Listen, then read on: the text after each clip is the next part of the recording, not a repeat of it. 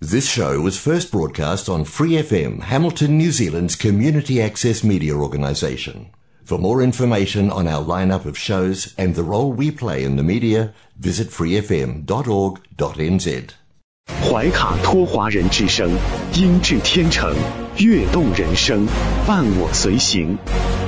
怀卡托华人之声，音质天成，乐动人生，伴我随行。 You are listening to Waikato Chinese Voices. Follow our radio, share the world. 您正在收听的是 FM 八十九点零怀卡托华人之声广播电台节目，我们在新西兰为您播音。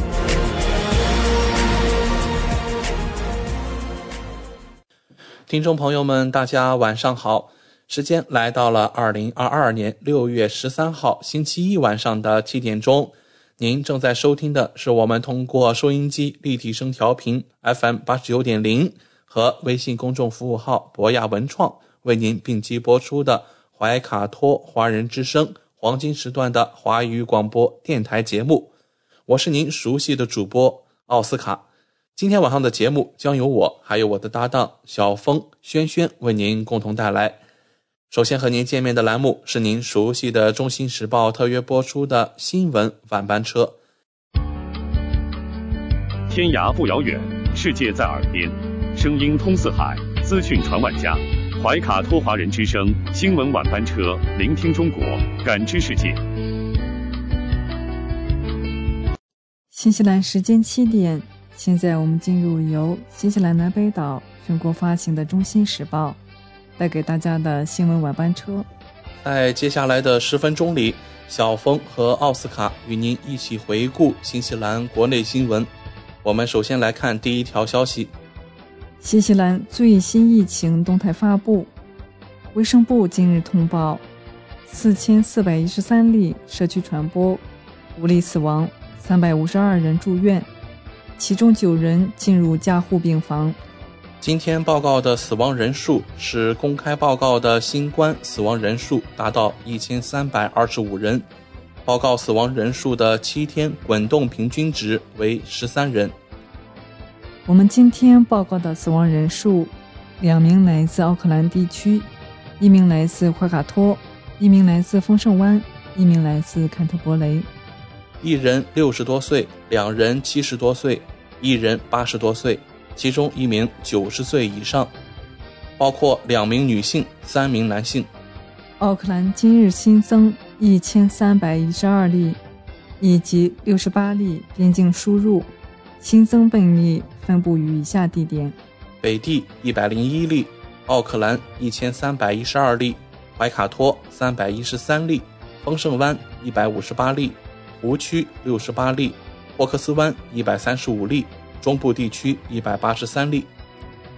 摩格努伊六十八例，塔拉纳基一百一十七例，东海岸十七例，瓦拉拉帕三十九例，首都海岸三百九十六例，阿特谷一百八十九例，尼尔森马尔堡一百八十例，坎特伯雷六百七十八例，南坎特伯雷四十九例，南部地区三百五十三例，西海岸五十四例，未知地区三例。七天滚动日增均值为五千九百二十一例，较上周一六千五百七十四例有所减少。截止目前，全国新冠死亡人数已达一千三百二十五人，现有四点一万活跃病例，累计确诊超过一百二十三点六万。昨日新增四千四百零二例，九例死亡，三百五十四人住院，其中八人进入加护病房。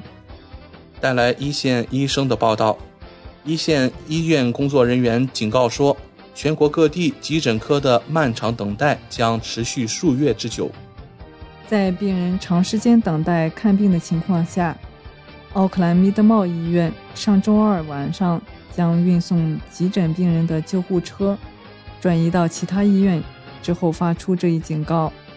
急诊医学专家凯特·艾伦说：“医院暂时转移病人的做法并不常见，这通常是最后的手段，以便超负荷的工作人员能够重新组织并进行评估。”他说：“我们真的尽量不这样做，所以当你这样做的时候，你就会遇到真正的麻烦，因为我们知道我们会给其他医院的同事带来压力，他们也是处于超负荷状态的。”新西兰的医院已经被新冠大流行病搞得焦头烂额，正在应对冬季流感的提前到来和其他呼吸道病毒的到来，包括高度传染性的 RSV。去年冬天有一千多名儿童住院。曼努考卫生局的代理首席执行官皮特·沃特森说道：“医院的急诊部上周收到了创纪录的入院人数，每天四百个病例。除此之外，我们现在还有一个完整的医院系统运营。这意味着我们实际上没有能力。我们正在作为一个地区，在整个城市。”相互支持。急诊医学专家艾伦说：“任何需要紧急护理的人都应该去他们最近的急诊科。分流系统应该能够正确的确定病人的优先次序。”然而，他说：“如果他们身体不适，每个人都需要采取负责任的行为，待在家里休息，以确保其他人不会被感染。如果你的 RAT 检测结果为阴性。”你没有新冠，并不意味着这很好。你已经获得了出去传播病菌的绿色通行证。他的建议是储备止痛药和咳嗽药，因为它们确实有助于呼吸道疾病的恢复。而且，如果你身体不适，多喝水。接下来关注澳新总理会晤。新西兰总理声称这方面取得了突破。他试图说服澳大利亚。改变动不动就将人驱逐回新西兰的政策，尽管还没有最后取得成功。两国总理上周在悉尼会晤。五月，安东尼·阿尔巴尼斯在领导澳大利亚工党取得十年来的首次联邦大选胜利后，成为澳大利亚的下任总统。这是阿德恩在澳洲新总理上台后的第一次出访这个邻国。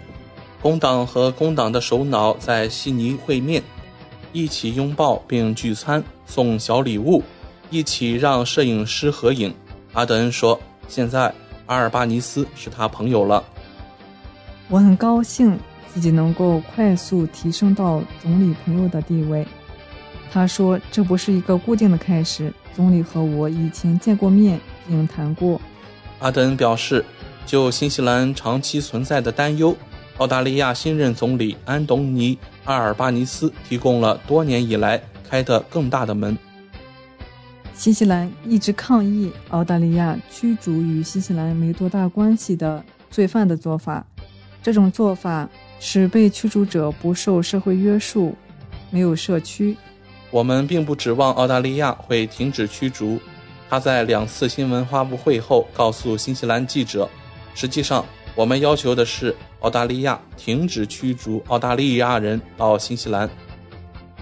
澳洲移民法第五百零一条规定，澳大利亚可将那些对该国社会安全存在威胁的移民强制驱逐出境，并赋予了澳大利亚移民部长一些取消签证的自由裁量权。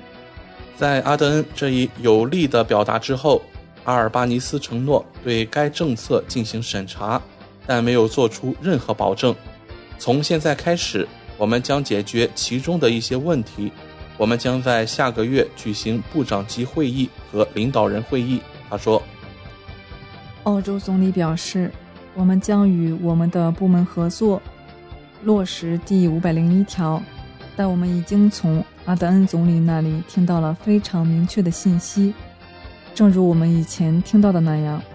他的言论被广泛解读为对这一政策的软化奠定了基础。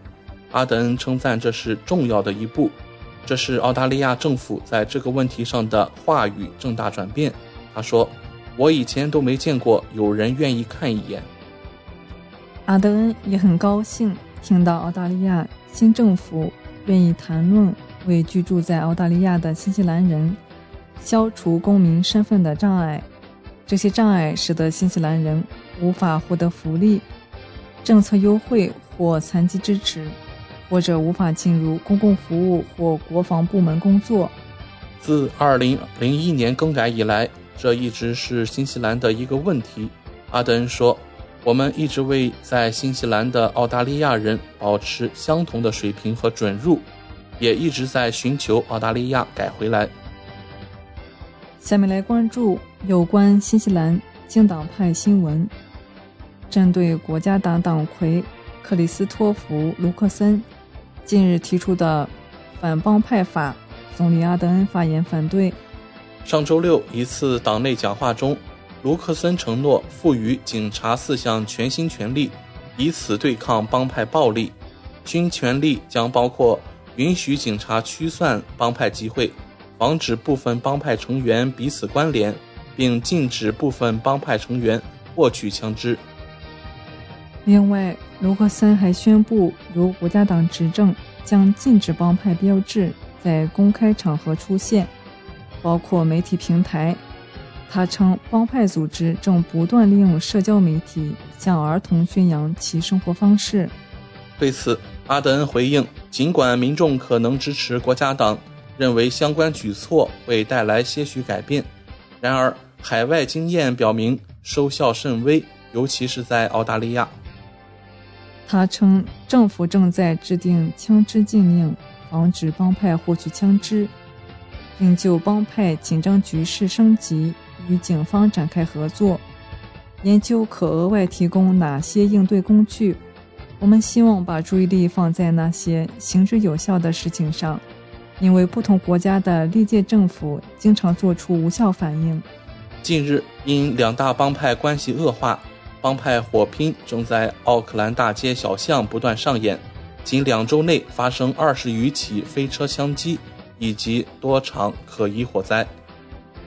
另一帮派组织终身荣誉成员近日接受访问表示，帮派问题应归咎于历届政府在社会剥夺、就业、培训机会等领域长期投资不足。总理阿德恩称，针对帮派反社会行为和非法行为的警察镇压已经展开，而政府也在研究如何从源头防止青少年加入帮派，避免青少年通过帮派活动获取收入和家庭支持。我们始终需要确保把注意力放在有用的事情上，听取专家意见，发现问题并提出解决方案是我们的天性。而在政府层面上，解决方案很多时候似乎是修改法律。尽管如此，我们需要确保的是，动用相关工具可以收获效果，因为太多例子证明，最终只是一场无用功。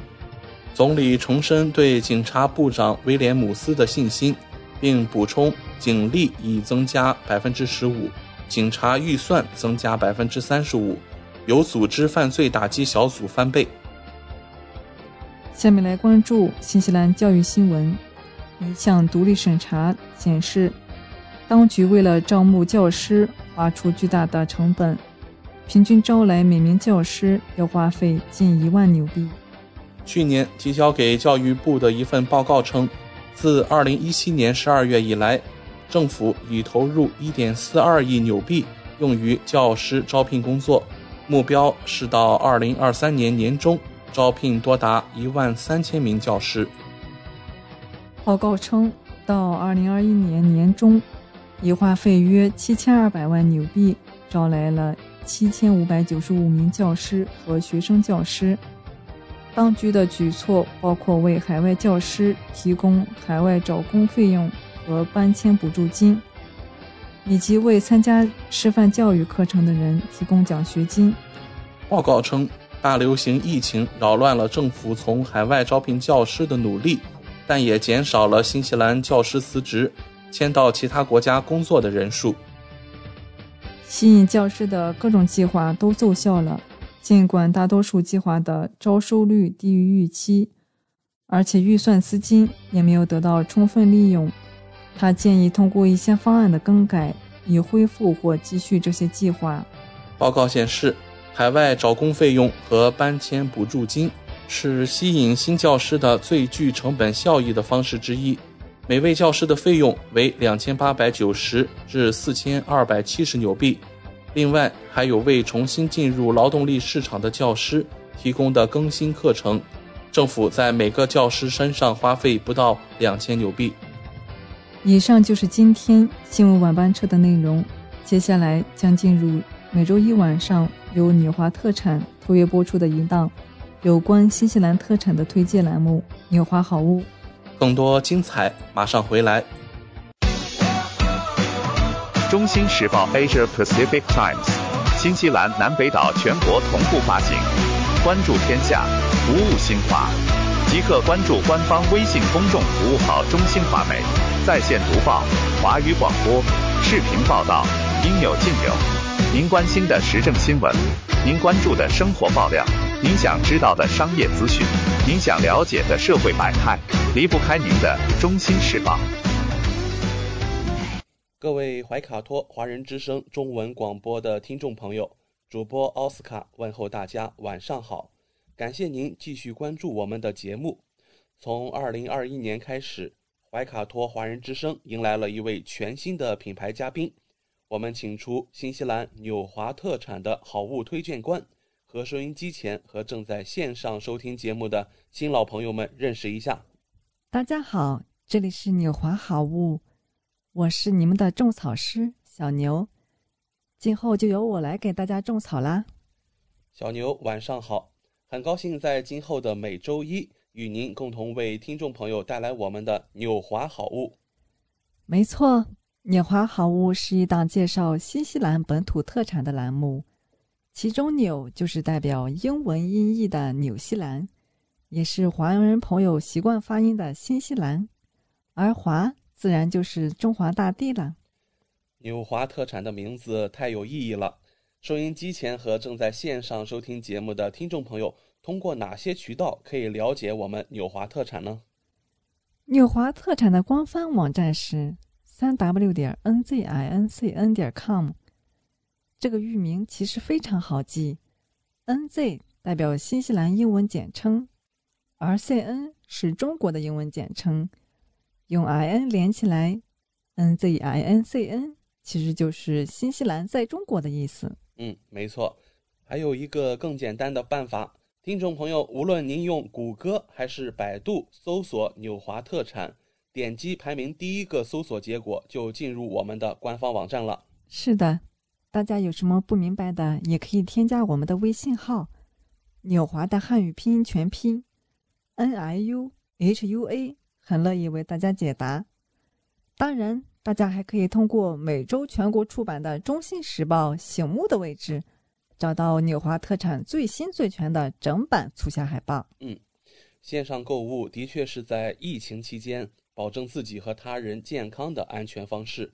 小牛，我们消费者在纽华网上购物的时候，在支付环节也会更方便吗？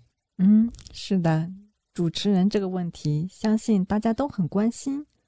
数年以来，纽华特产与时俱进，在前期人民币纽币银行转账的基础上，先后开发并上线银联支付、微信支付以及支付宝扫码支付。您可以方便的使用您喜欢的方式，通过人民币或者纽币进行支付，完全不产生任何手续费。有这样简单便捷的多项选择，真是太好了。下单以后，我们可以看到物流情况吗？没问题。鸟华特产在用户后台植入了您的专属物流跟踪系统，保障海淘用户随时掌握国际快递清关的状况，真正让消费者做到全程监控。上周纽华好物通过推荐官小牛的介绍，相信听众朋友对于。阿瓦鲁有机奶粉有了一个比较详细的了解。那么今晚的节目，我们和大家聊些什么话题呢？收音机前的你总感到脑力疲惫吗？注意力难以集中，头脑发昏，记忆力衰退，昏昏欲睡，反应迟钝，工作效率差，那你就是缺少了人体自身的大脑营养素。胞磷胆碱，胞磷胆碱能够提供大脑所需营养，脑磷脂来维持健康的大脑供氧，还能维持大脑能量，可让大脑不断产生能量，来维持清晰的思维和专注力，大脑行动力足，工作事半功倍。那我们应该怎么补充胞磷胆碱呢？那就需要颗粒醇脑力康胶囊啦，它能够提高专注力。增强记忆力，助力脑活动，激发大脑潜能，好吸收，具有水溶性，不依赖，人体可自行产生，天然零添加，高融合，强吸收，充分安全，不依赖。胞磷胆碱的水溶性让它很容易被吸收，而且可以直接被人体吸收利用。好状态，效率当然快人一步啦。学社党学习考试的加油站，它还是上班族加班开会的发动机，是艺术家艺术创作的灵感缪斯，老年人远离记忆下降的苦岛，提高专注力，只选专业的。让我们来看一下颗粒醇脑力康的具体成分。胞磷胆碱，还有微晶纤维素、二氧化硅、硬脂酸酶。十三到十七岁青少年每日服用一粒，十八岁以上成人每日两粒，八周后降至每日一粒。那在这里要请教小牛了，我们纽华的颗粒醇脑力康会让人体产生依赖吗？胞磷胆碱是人体所需的营养。人体自身也可产生，并无依赖性。学生党考试前可以怎么服用呢？初步研究显示，成人可在考试前两到三个小时内服用一到四粒，提高注意力还有警觉度。想要拥有高质量工作的秘密，那就要搭配购买我们的颗粒醇睡眠科学，它能够红扫疲惫。让你精神满满，非褪黑素产品，纯天然草本配方，帮助解决浅睡眠问题。成人睡前三十分钟服用一到两粒，十五岁以上青少年睡前三十分钟服用一粒，恢复健康良好睡眠，睡得香，睡得稳，睡眠长。那么，颗粒醇睡眠胶囊有什么有效的成分呢？它是草本配方，还有植物和酶，能够调节体内皮质醇分泌，帮助入睡，安抚身心，睡得更好。它还有天然果实酸枣仁儿，安抚心神，促睡眠，还有芦笋晶提取物，呵护特殊时期，门冬氨酸钾酶。缓压促眠。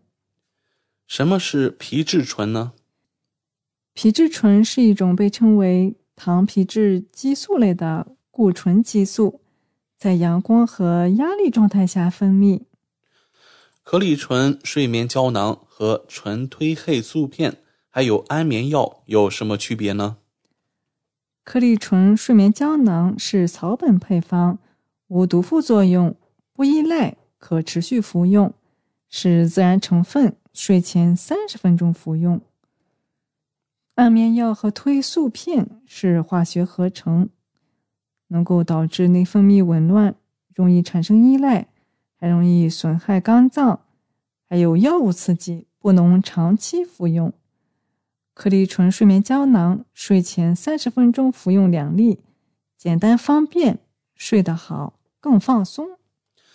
那么，小牛啊，你能给我们听众朋友们介绍一下您经常在我们节目中提到的颗粒醇这个品牌吗？它是新西兰自然健康品牌，备受药剂师推崇品牌。品牌承诺配方科学严谨，五十多年科研基础，世界领航研发团队，科学严谨。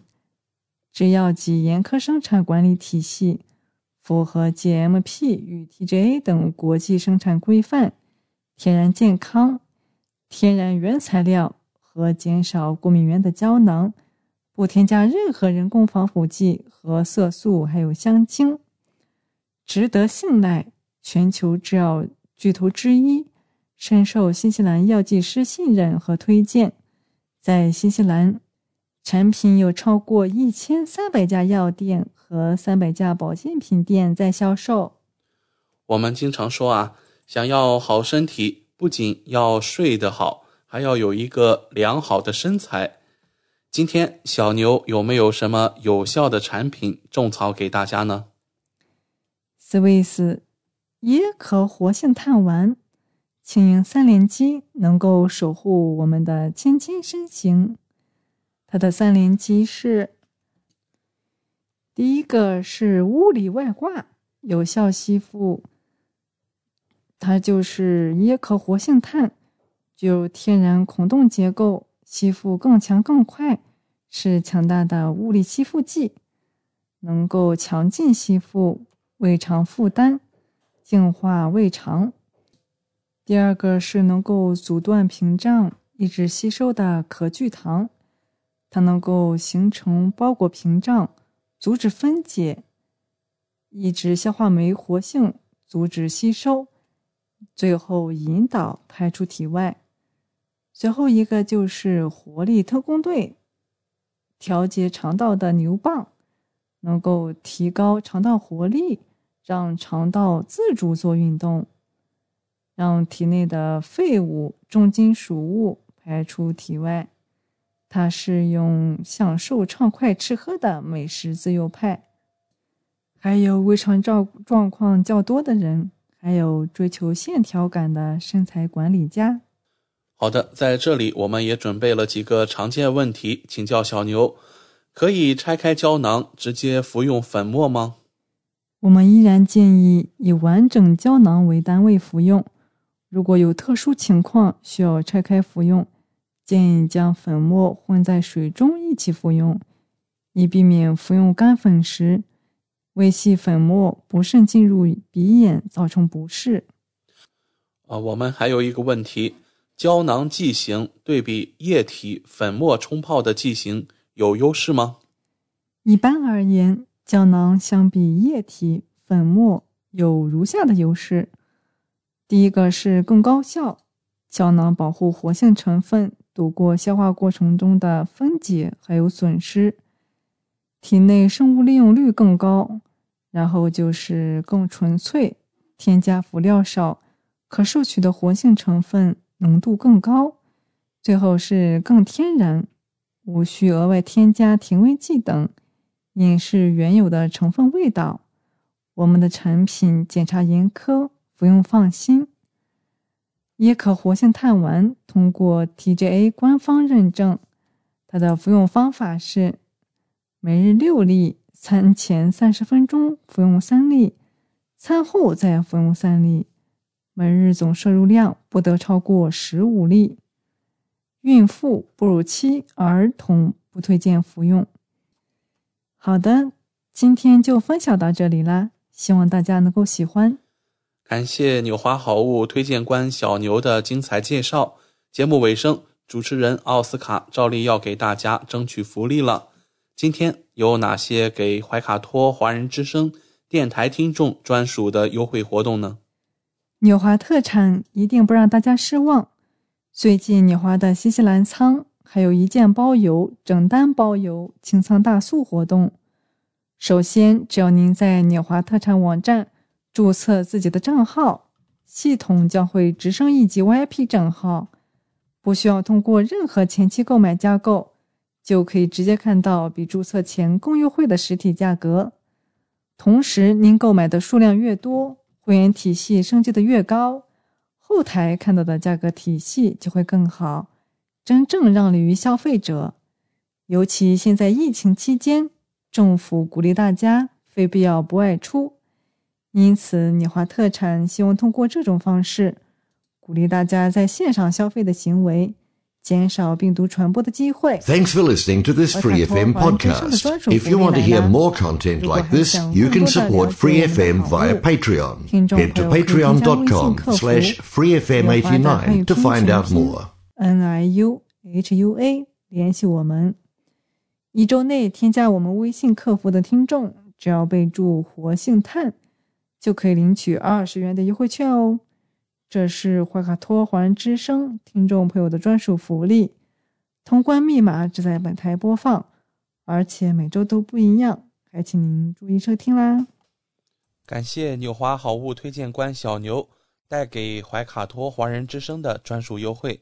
期待下周同一时间，您继续带我们分享纽华好物。请各位听众朋友别忘了谷歌和百度搜索排名第一的纽华特产，或者可以随时添加我们的微信客服“纽华的汉语拼音全拼”，就可以看到我推荐的超多好物啦！谢谢大家，谢谢小牛做客怀卡托华人之声。纽华特产立足澳新本地。为世界各地消费者与生产公司之间打造了流畅的沟通渠道，避免不必要的中间商，厂家直接供货，一手货源保证。纽华特产现已具备澳大利亚、新西兰、德国、香港、韩国、泰国、英国七地大型仓储仓库，与知名品牌商联手合作，涵盖千余种保健、强身、养生等特产品。丰富了海内外客户的选择，成为广大代购和电商首选平台之一。请大家每周一晚七点十分锁定怀卡托华人之声，我们和纽华好物推荐官小牛在这里不见不散。上有天堂美景，下有纽华精品，品澳新美味，享时尚生活。纽华特产，生态领先。欢迎进入纽华好物花园，让我们一起种草吧！选全球特产，还看纽华好物。您正在收听的是怀卡托华人之声，调频立体声 FM 八十九点零，这里是新西兰中文广播电台节目。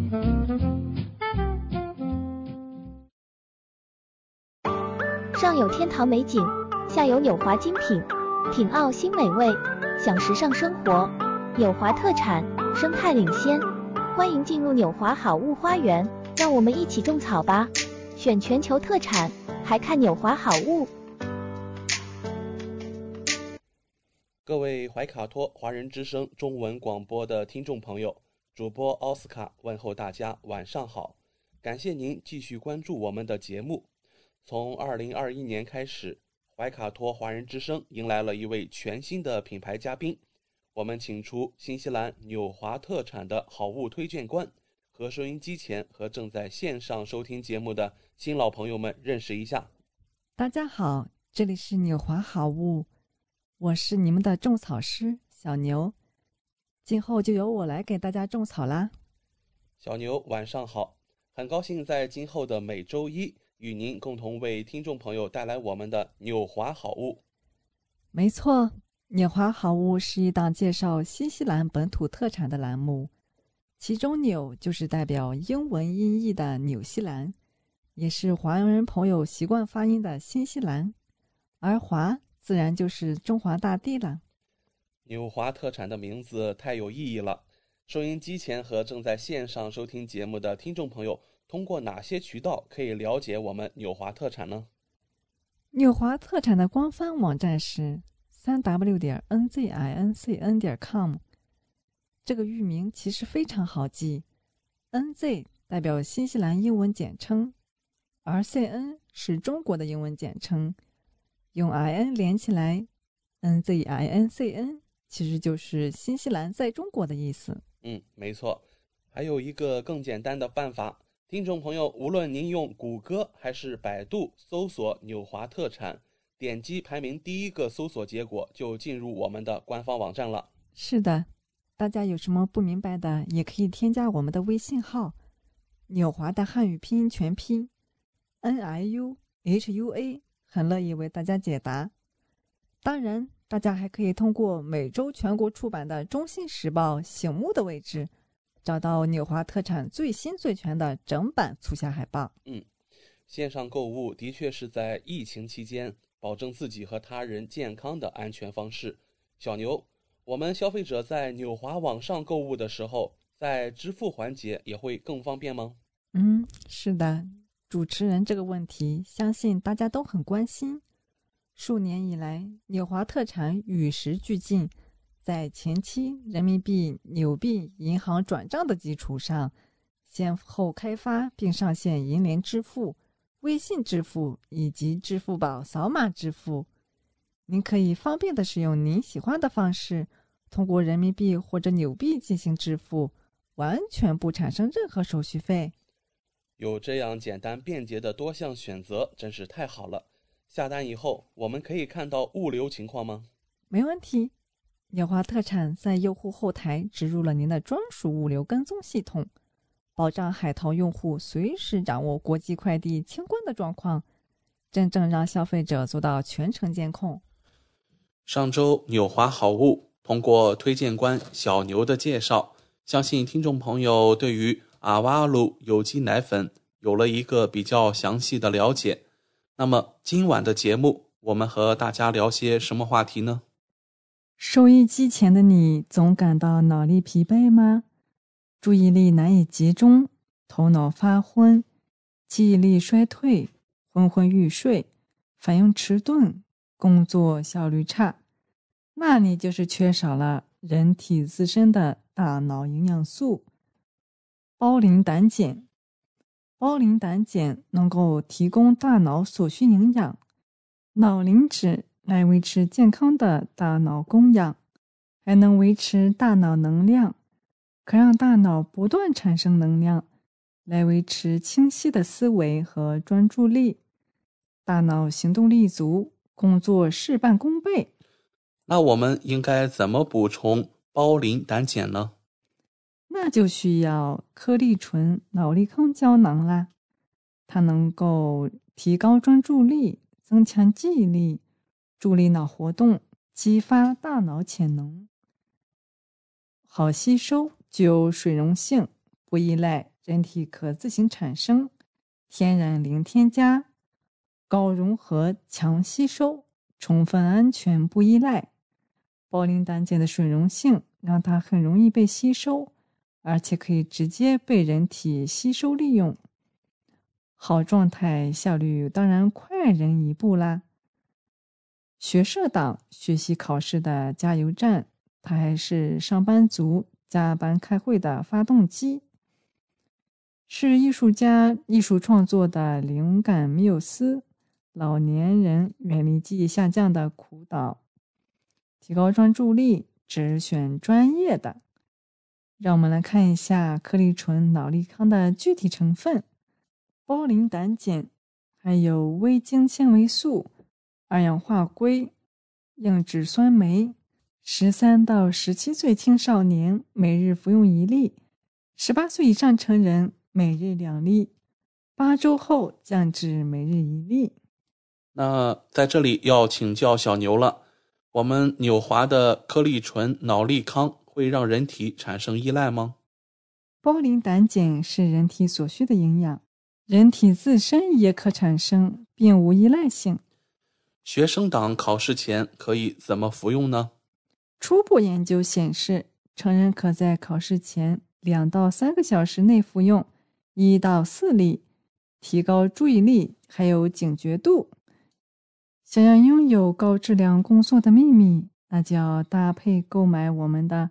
颗粒醇睡眠科学，它能够红扫疲惫，让你精神满满。非褪黑素产品，纯天然草本配方，帮助解决浅睡眠问题。成人睡前三十分钟服用一到两粒，十五岁以上青少年睡前三十分钟服用一粒，恢复健康良好睡眠，睡得香。睡得稳，睡眠长。那么，颗粒醇睡眠胶囊有什么有效的成分呢？它是草本配方，还有植物和酶，能够调节体内皮质醇分泌，帮助入睡，安抚身心，睡得更好。它还有天然果实酸枣仁儿，安抚心神，促睡眠，还有芦笋晶提取物。呵护特殊时期，门冬氨酸钾酶缓压促眠。什么是皮质醇呢？皮质醇是一种被称为糖皮质激素类的固醇激素，在阳光和压力状态下分泌。可理醇睡眠胶囊和纯褪黑素片还有安眠药有什么区别呢？颗粒醇睡眠胶囊是草本配方，无毒副作用，不依赖，可持续服用，是自然成分，睡前三十分钟服用。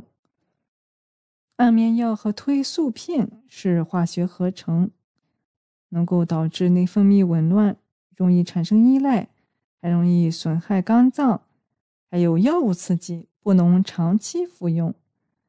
颗粒醇睡眠胶囊，睡前三十分钟服用两粒，简单方便，睡得好，更放松。那么，小牛啊，你能给我们听众朋友们介绍一下您经常在我们节目中提到的颗粒醇这个品牌吗？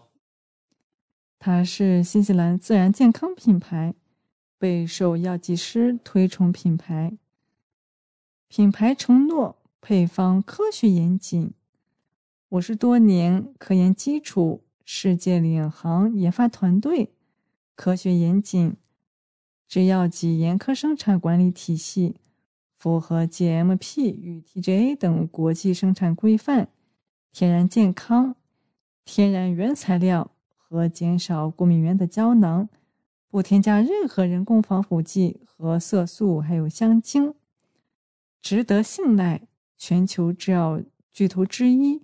深受新西兰药剂师信任和推荐，在新西兰，产品有超过一千三百家药店和三百家保健品店在销售。我们经常说啊，想要好身体，不仅要睡得好，还要有一个良好的身材。今天小牛有没有什么有效的产品种草给大家呢？Swiss 椰壳活性炭丸。轻盈三连击能够守护我们的纤纤身形。它的三连击是：第一个是物理外挂，有效吸附。它就是椰壳活性炭，具有天然孔洞结构，吸附更强更快，是强大的物理吸附剂，能够强劲吸附胃肠负担，净化胃肠。第二个是能够阻断屏障、抑制吸收的可聚糖，它能够形成包裹屏障，阻止分解，抑制消化酶活性，阻止吸收，最后引导排出体外。最后一个就是活力特工队，调节肠道的牛蒡，能够提高肠道活力，让肠道自主做运动。让体内的废物、重金属物排出体外。它是用享受畅快吃喝的美食自由派，还有胃肠状状况较多的人，还有追求线条感的身材管理家。好的，在这里我们也准备了几个常见问题，请教小牛：可以拆开胶囊直接服用粉末吗？我们依然建议以完整胶囊为单位服用。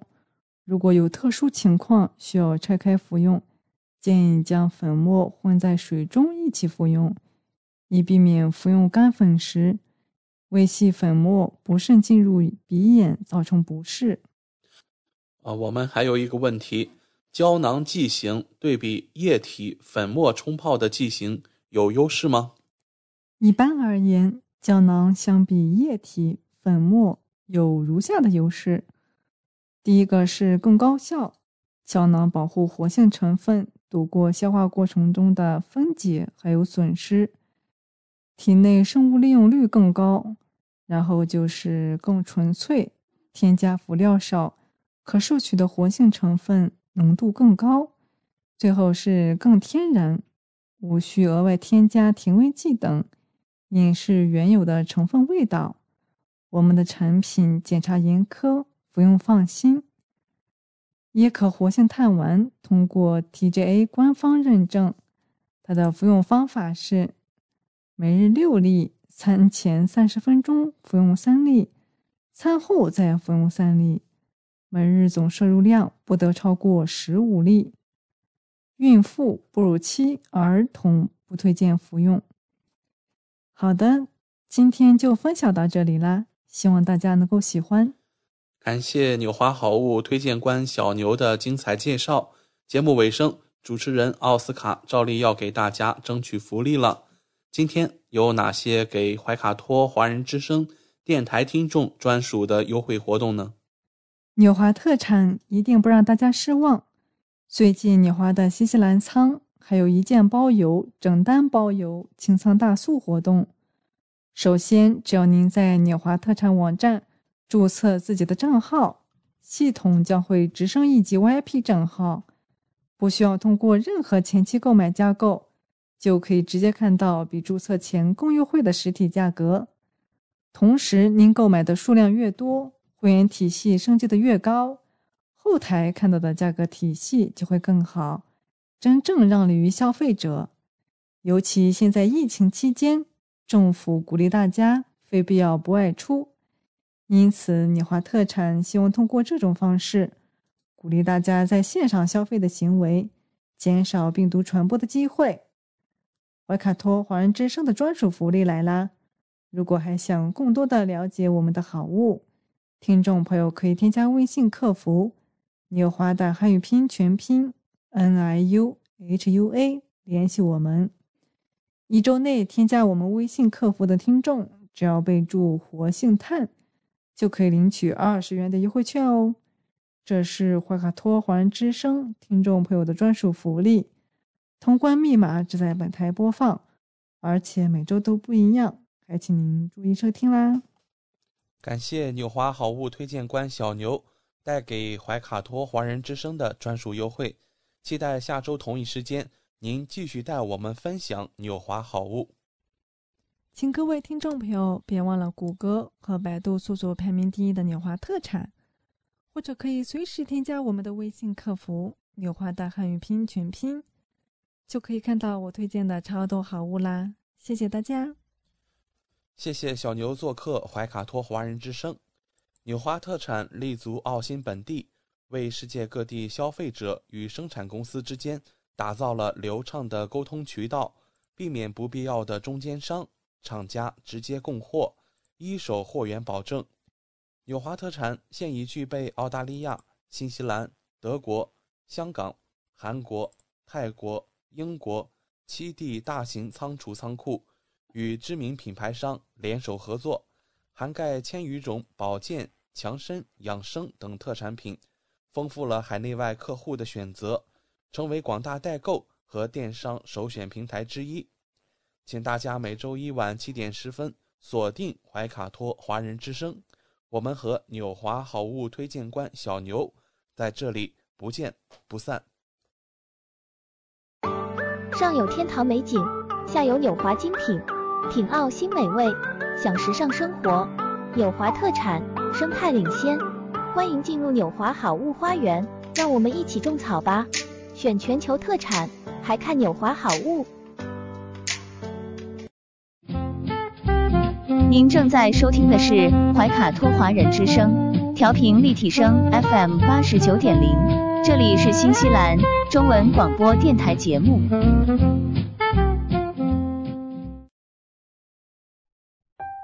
光影随行，戏如人生。怀卡托华人之声中文广播带给您精彩经典的影视剧和纪录片分享，让我们与您展开一段胶片之旅，共同陶醉于光影世界。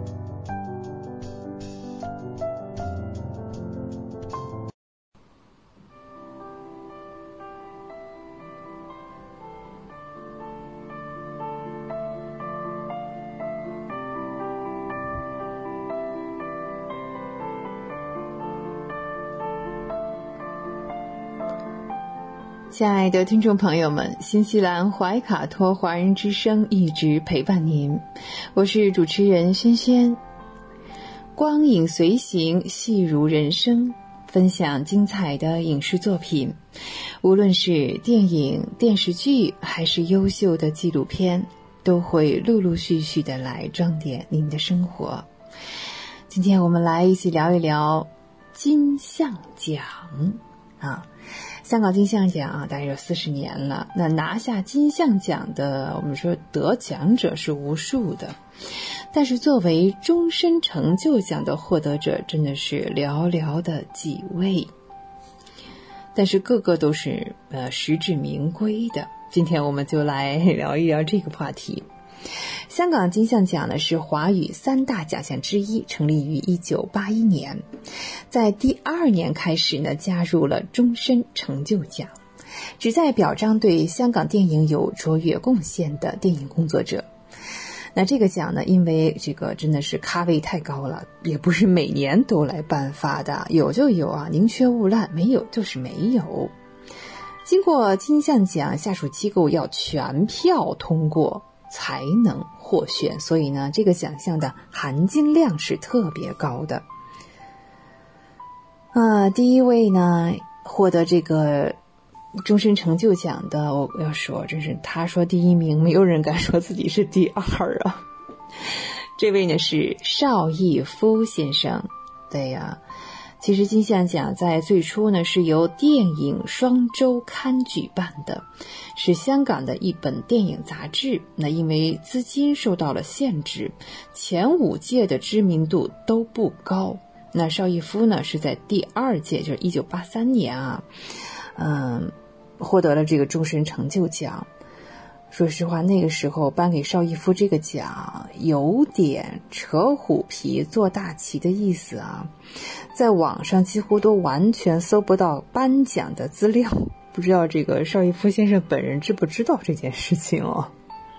不过按照资历来讲，邵逸夫先生确实是名副其实啊。他先是创办了邵氏兄弟影业，先后挖掘了像张彻、李翰祥。呃，等等，大导演也开创了香港武侠片的浪潮。之后呢，又入股 TVB，一步步将电视业也带入了高峰，创造出了无数经典的港剧。邵逸夫先生呢，虽说是也是这个节俭啊，或是抠门啊，出了名的，可是，在慈善事业上从未吝啬，在内地呢，也捐赠了不少。逸夫楼，对，一说逸夫楼，大家一点都不陌生啊。在二零一四年，邵逸夫先生在家人的陪伴下自然离开这个世界，终年是一百零六岁啊，可谓是天寿。第二位呢是颁给了黄曼梨，就是第十四届，在一九九五年。从第六届开始呢，金像奖开始异军突起啊，得到了大家的瞩目，逐渐呢成为了影视圈、电影圈啊至高的奖项之一。所以呢，终身成就奖啊就谨慎起来了。到了第十四届才颁发给了第二位啊，获得了终身成就奖。获奖者黄曼梨是香港初代影星，从一九三零年出道到一九七零年，演出过三百多部电影，与红线女的咖位是相同的，演过不少的对手戏。那红线女后来是获得了中国戏剧终身成就奖，同样也是了不起的人物啊。黄曼梨呢，又被称为这个 Mary 姐，在圈里的地位是非常高的，受人尊重。像呃李思琪呀等等这种老牌艺人，在她面前呢，也都算是晚辈了。获得终身成就奖时呢，黄曼梨已经八十二岁啊，这时候她的状态不是特别好啊，有一些这个老年痴呆，所以呢，奖杯是由。周润发亲自送到家里啊，这也是相当的门面。呃，但是在三年之后，非常可惜啊，黄曼梨就因病去世，享年八十五岁。接下来是第三位啊，叫何冠昌，他是在第十八届，也是在一九九九年啊。其实这届这个奖颁的有点纪念奖的意思啊，但何冠昌本人是在一九。九八年就去世了。第二年呢，一九九九年是追颁了这个终身成就奖给他。当时呢，是由他的女儿来带领的。说起何冠昌啊，可能有点陌生，但是他是嘉禾的，哎，嘉禾影业知道了，嘉禾的创始人之一，主要负责呢电影制作，更是猜猜是谁的干爹？哦，成龙大哥的干爹，大哥的干爹呀，那也是成龙的两大恩人之一啊。等一下我们再聊另外一位。一九七三年，嘉禾的摇钱树。当时是李小龙啊，突然暴毙，所有的电影公司呢都在拼命的寻找下一个啊功夫电影之王。最终呢，成龙凭借《蛇形刁手》意外爆红，这也引起了何冠昌的注意。嘉禾呢最初开价的是一百万港币与他签约，后来是一路飙升到了四百八十万。当时成龙的片酬啊，才只有三千块呀，一夜暴富，这是进了天堂了一样啊！签约的时候呢，何冠昌对成龙保证，绝对不干扰他创作，你只管拍片，钱的事情呢，都由我来解决。成龙大哥呢，也是知恩图报，真是。对他的电影都是玩命拍出来的，这实事求是啊！电影呢是越来越惊险，票房也越来越高，那与何冠昌的交情也越来越好，最后呢真的是哈，就是拜为了义父。哎，何冠昌去世之后呢，成龙与嘉禾这个缘分呢也是走到了尽头，他很快就跳槽来到了英皇娱乐，一直到今天啊还是在英皇娱乐。接下来我们来看第四位，白雪仙是在第二十届，是两千零一年啊获得了终身成就奖。白雪仙是香港著名的粤剧表演艺术家，啊，可能我们收音机前喜欢听粤剧的朋友们对她不陌生啊。他的本名叫陈书良，啊，父亲呢就是粤剧的名伶小生王白居荣。十三岁呢拜大师薛觉先为师，十六岁呢成为了正印花旦，十九岁开始拍摄电影，拍摄了大量的粤语戏的剧片。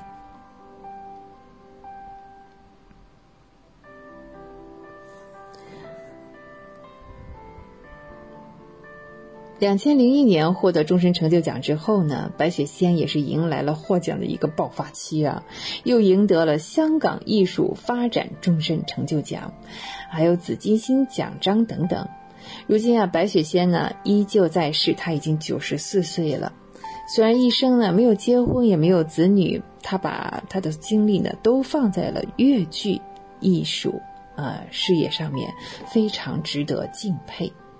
好，我们刚才来聊了这位啊，张彻哇，这是在第二十一届上啊获得终身成就奖，那是在两千零二年了。张彻是新派武侠片的开创者，挖掘了不少的人才，比如说狄龙，我们前期聊过的姜大卫先生是，还有王宇、吴宇森、刘家良等等啊啊，对，还有陈慧敏大哥，呃，日后也真的都是成了影坛的大哥。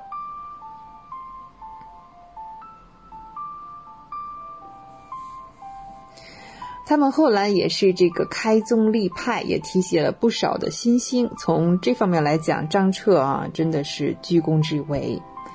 颁这届奖的时候，张彻当时已经是呃，嗯，病重了一些啊。主办方担心呢会留下遗憾，果断的将这个终身成就奖直接呃到他的府上啊进行了颁奖。那不久呢。哇，张彻先生真的就因病去世了，享年只有七十九岁。张彻成名是很早的，六十年代就已经在影坛呼风唤雨。这那个时候是还没有设立什么奖项啊。等到金像奖问世的时候呢，张彻已经退休了，所以一直是一无所获。那在临终前能够获得至高的奖项，嗯，算是得偿所愿。接下来这一位呢，邹文怀，在第二十七届获得终身成就奖的是二零零八年。从这一届开始呢，金像奖就开始每年都颁发终身成就奖。这个不知道是不是因为这些呃大佬们年事已高啊，呃，要抓紧时间哈。那还是说这个香港电影，嗯，要增加一些炒作的这个料在里面啊。那这位邹文怀呢，也是嘉禾的创始人之一。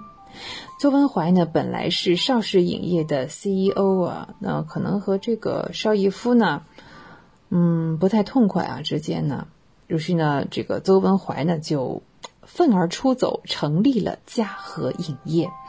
他一改邵氏这个抠门的做派啊，主张和明星合资拍片。他出钱，对方出人，上映之后呢再分票房。哎，这个激励政策啊还是蛮新颖，也蛮有效的。邹文怀呢先后笼络了像李小龙、许冠文、洪金宝、成龙这样的大咖，一度呢也是风光无两。可以说啊，没有他这个分红这种体制的激励啊，香港电影可能也不会发展的这么快啊。哇，这个可是后来这个邹文怀先生呢，啊，就迷恋上了炒房这件事情啊，结果呢是输多赢少，再加上香港电影啊，嗯，可能稍微有点缩水啊。二零一八年的时候呢，嗯，邹文怀先生去世了，享年是九十一岁。啊，接下来呢？这一位啊，说起名字大家都不陌生了，萧芳芳哦，这是在第二十八届二二零零九年上获得奖啊。萧芳芳应该是也是最实至名归的一个，获奖的时候呢是六十二岁，当时是由周星驰亲口呃述了这个颁奖词，还引起了轰动。很多人都知道萧芳芳，我们看的是《少年方世玉》是吧？对，演的是这个方世玉的老妈呀，李连杰啊。其实他成就很高，他从六岁就开始拍戏了。我们这个耳熟能详的“世上只有妈妈好”，哎，就是萧芳芳唱的哟。六十年代呢，香港顶级的女打星，而且呢还呃真的哈甩过这个谢贤哦，谢贤有被甩的时候啊。啊，七十年代呢，政治巅峰的萧芳芳突然间就吸引了她去国外留学，之后呢，又回到了香港来来做导演，成为了新浪潮电影的领军人物。那为香港电影的转型呢，也起到了突出的作用。八十年代，萧芳芳又回归了演员的身份，先后呢夺得了影后的桂冠，其中呢，尤以《女人四十》最为出名。那千禧年之后啊，萧芳芳因为这个身体的原因，可能是这个呃耳朵啊不太方便了啊，开始投视这个慈善事业。其实呢，到了得奖的时候，她几乎是已经听不到了，非常微弱了那个听觉的感觉。哇，聊到这里，我们今天的时间啊又到了。光影随行，戏入人生。轩轩又要与您说再见了，非常感谢您的时间。怀卡托华人之声与您常相伴，下期我们再会啊，再见。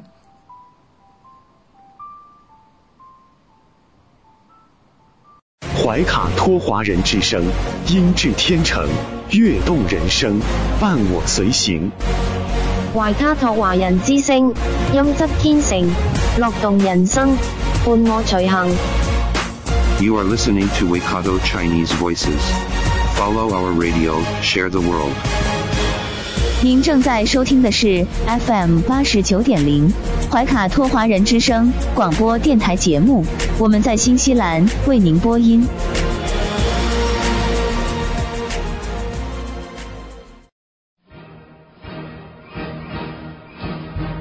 观点改变生活。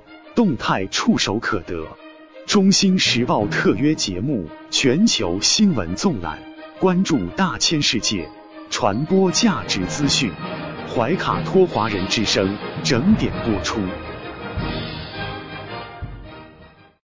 家事国事天下事，时时关心。这里聚焦了社会的点点滴滴，最新最快的国内外政治经济动态。尽在每周一八点的全球新闻纵览。今晚直播间为您播报的主持人是小峰和奥斯卡。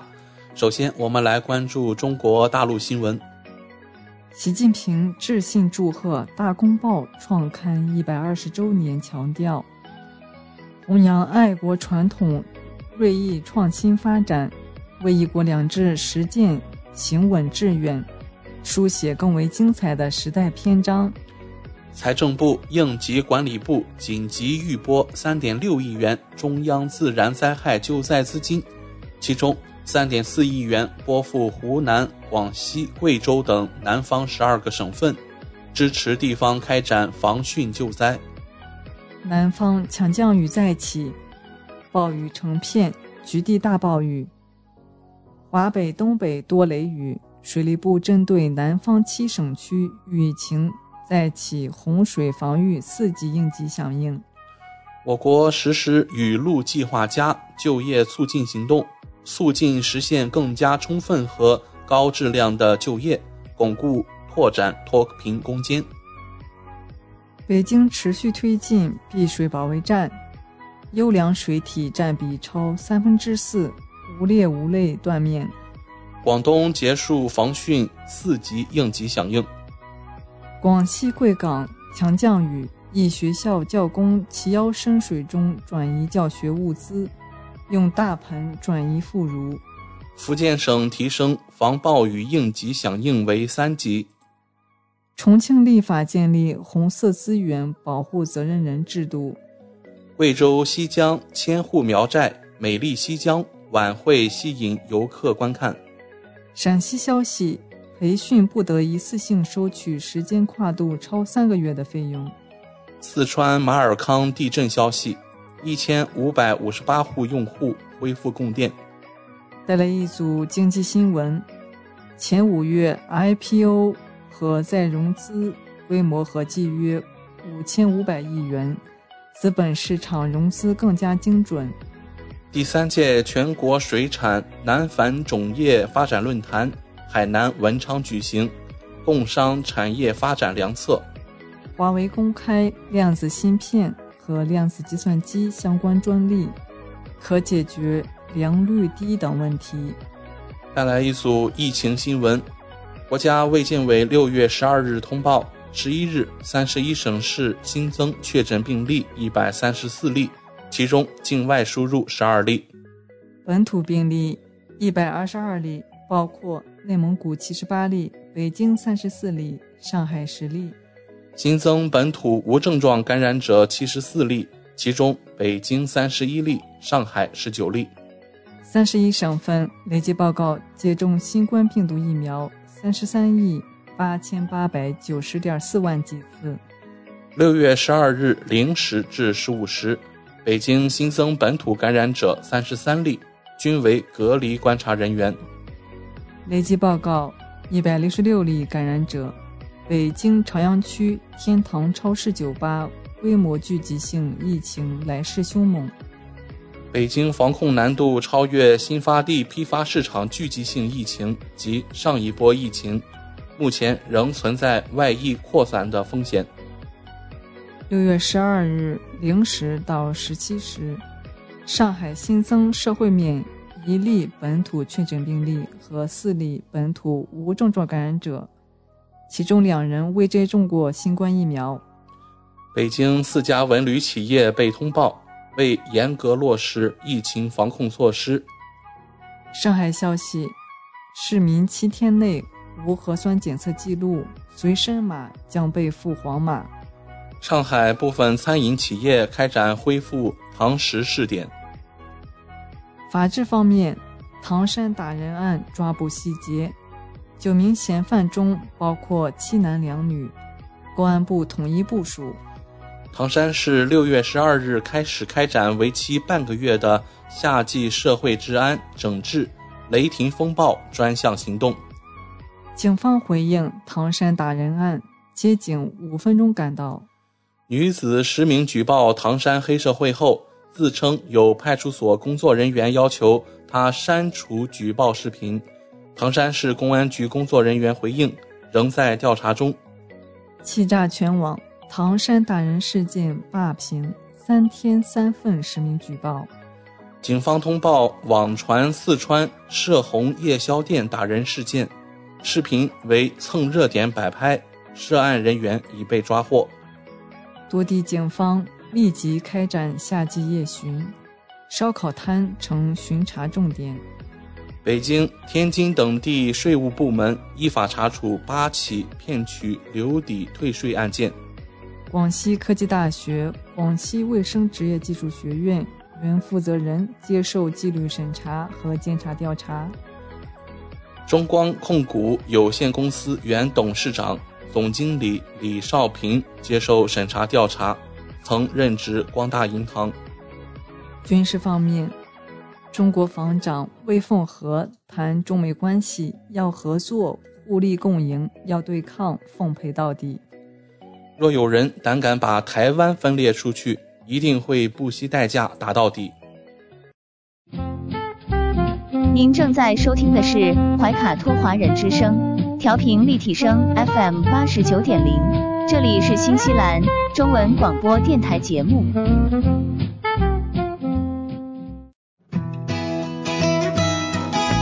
分享读书的快乐，重温经典的感动。怀卡托华人之声，今天读书。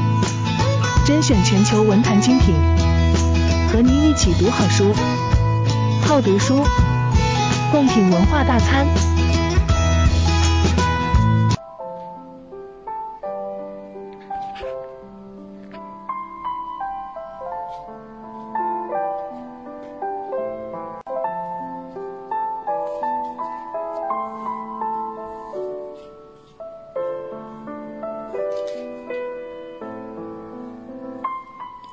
亲爱的听众朋友们，怀卡托华人之声正在播音，我是主持人轩轩。又到了今天读书这个小栏目的时间，每期与您分享值得阅读的好书好文，平淡质朴，娓娓道来，让大家在繁忙的工作生活之余，来一点文化加餐。今天呢，我们要跟大家来分享的呢是非常经典的一部作品和一位作家奥斯卡·王尔德。说起奥斯卡·王尔德这部英国作家呢，大家都不陌生。嗯，他的经典作品呢有很多了。今天我们聊的是《理想丈夫》。奥斯卡·瓦尔德和萧伯纳都是19世纪末期出现的世界级的剧作家。那与更早期闻名于世界的挪威剧作家易卜生呢相比，这两位的作品啊是以喜剧为主的，好像似乎不如易卜生那么严肃啊。可是也因此呢，赢得了更多的观众。在当时的世界戏剧之都伦敦，也取得了更大的商业上的成功。两位呢都出生于爱尔兰的都柏林，那也都在伦敦的剧坛闻名于世。一八五四年出生的奥斯卡·瓦尔德，嗯，他的生命在一九零零年就结束了，呃，似乎是一颗划破黑夜的流星，这样一种感觉。但是呢，比他出生晚两年的萧伯纳，哇，真的是活到了一九五零年啊，堪比世纪老人呢。嗯，完全不一样哈。唯美主义者奥斯卡·瓦尔德与现实主义作家兼社会评论家的萧伯纳啊，这两位是鲜明的对比。呃，奥斯卡·瓦尔德呢，是以为艺术而艺术啊。瓦尔德一生呢，他写的嗯剧本呢，其实只有六个，但是个个都非常的独特。名气最响的三部当中呢，一部是呃《莎乐美》，这是最别具一格的，是他唯一的独幕剧，而且是用法文写成的。嗯，呃，唯一的一部有杀人情节的，但是不是传统的悲剧哦那种。它其实这个题材是取决取材于这个圣经当中的神话，离当时的剧坛的流行这种像什么写实的啊、客厅这种模式啊，呃，有相当的距离的。另外呢，是温德米尔夫人的扇子，和认真的重要。那这两部呢，呃，倒确实是写实风格的中产阶级啊客厅剧啊室内剧，而且呢都能够引发人们不断的去发笑哈。这个确实是喜剧的代表作，它迥异于严肃的讨论社会问题的，像这种萧伯纳是这种呃辩证式的喜剧啊。但是，像温德米尔夫人的扇子啊，着力于编织充满悬念和紧张的剧情。我们再说，我们今天聊这部哈，呃，《理想丈夫》。相比之下啊，虽然不是说，呃，在奥斯卡瓦尔德的剧目当中被演出最多的，但是呢，可能这部戏哈，嗯，没有特别的，就是表彰他这个为艺术而艺术这种目标。这部剧本所暴露的呢是，哎，官商勾结、利益交换，这听起来现在有点像中国的反腐倡廉是吧？哎呀，真的挂上钩哈。嗯，那像这个易博生的社会问题剧叫做《社会支柱》，人民公敌也是揭露这个社会问题的。其实呢，这是全世界任何地方啊。看官商勾结啊，都是存在的，任何政府都会出现这样的问题，这可是个千古难题啊。不过用喜剧这样一种方式哈，瞄准这样一个社会问题，嗯，会不会不太像王尔德的风格呢？呃，在剧中哈，特别是那位摊上大麻烦的主人公罗伯特，本来是公认的理想丈夫。不但在他的妻子齐藤夫人和亲朋好友面前，那在公共事务的意义上也是如此的。他是一位副部级的高官啊，这职务可不低啊。在事关国家利益的大事大非面前是刚正不阿，不徇私情。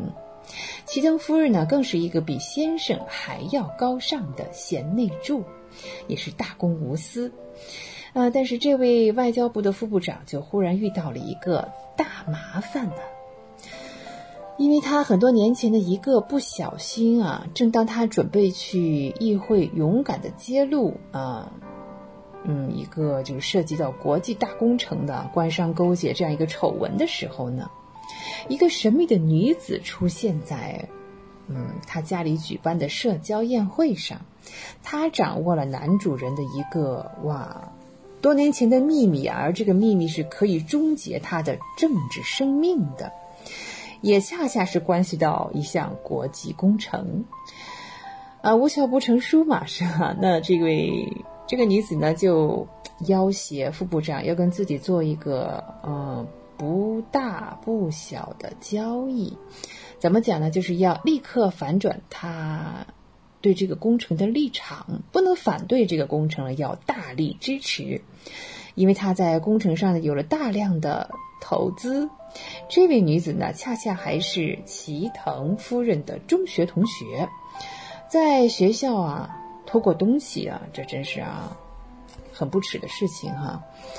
后来呢，就去国外混啊。其实呢，这个。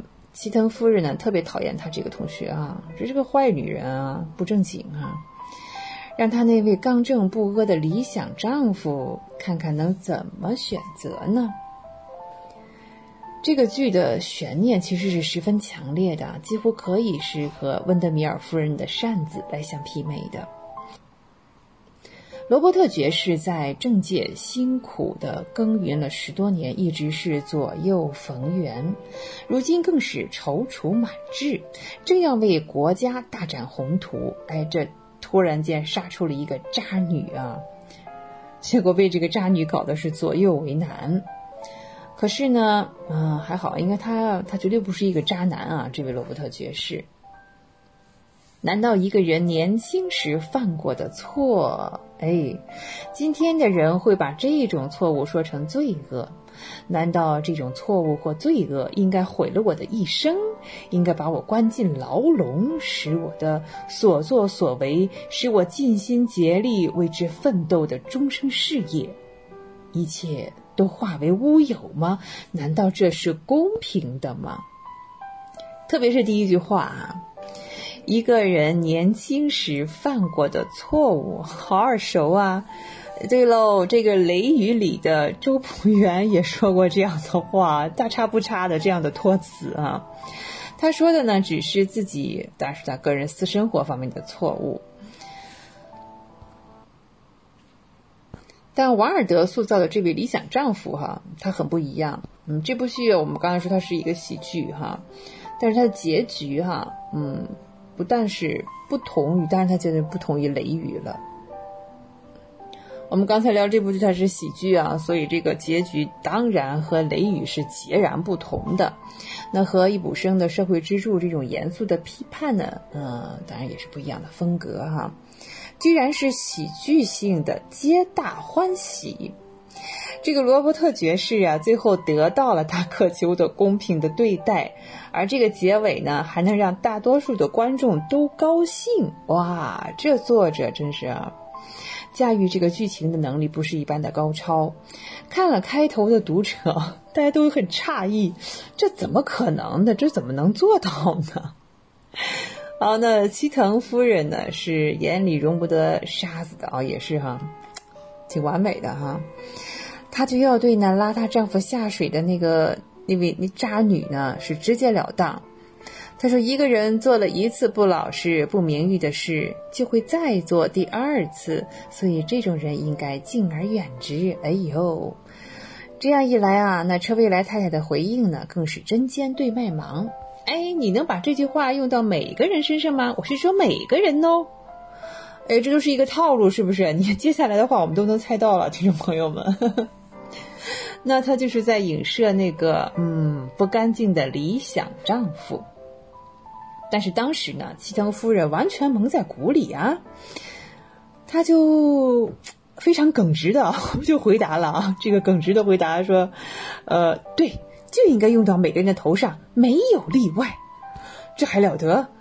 哎呀，但是这个情节怎么能反转得了啊？啊，我们来看奥斯卡瓦尔德这个编剧技巧的奥妙。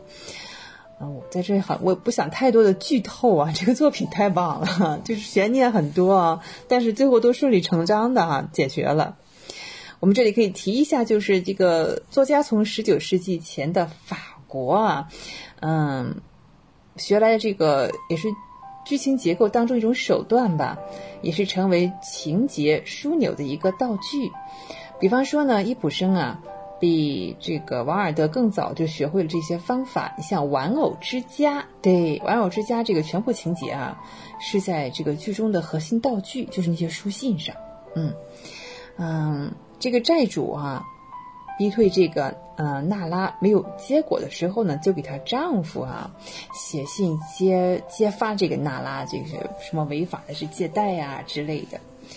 呃，一封啊，造不出足够的戏剧性。很快，他又写了第二封啊，同时还有这个借据啊，有鼻子有眼的。那这也给了娜拉一个彻底认清丈夫嘴脸的机会。哎呦，这我不知道，我身边哪个人曾经跟我讲过啊？他说有的时候出一些事情呢，才会让我们看清啊，身边都是些什么样的人。理想丈夫里哈，这个信用的越多，罗伯特爵士呢？一个人有两封信呐，一封信呢是被这个车维莱太太捏在手里多年前的罪证，呃，一封呢是他嗯也是被很勉强的写下了给车维莱太太的信。此外呢，这个车维莱太太和齐藤夫人还各自写了一封神秘的信。那那些信里又讲了些什么呢？那还大家到作品里面去找这个答案。呃，其实作为书信啊，在电话出现之前啊，电话时代之前，舞台上经常使用。对啊，那通信靠什么呢？不能基本靠吼啊。此外呢，王尔德还是直接的借鉴了一些这个法国的嗯剧情结构，设计了一些可视度十分高的啊得心应手的道具啊，比如说高级首饰啊，珠宝。哇这一件首饰可是四两拨千斤的作用啊实现了剧情的大反转又鲜明的刻画出啊好多主要人物的性格。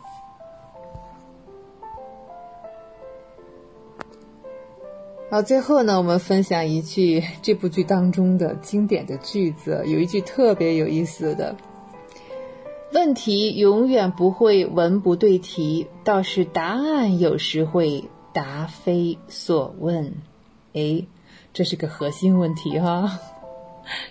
时间过得太快了，我们聊到这里，必须跟大家说再见了。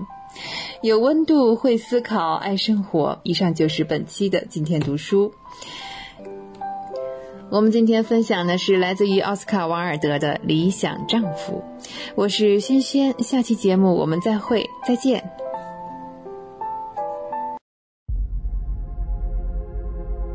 地球是我们既神秘又熟悉的家园，走过了四十多亿年的奇妙旅程。怀卡托华人之声《地球传奇》，了解我们对地球的探索，文明的兴衰简史，环境与人类的关系。科技的发展进步，开启一段各方角色在地球舞台演绎的故事。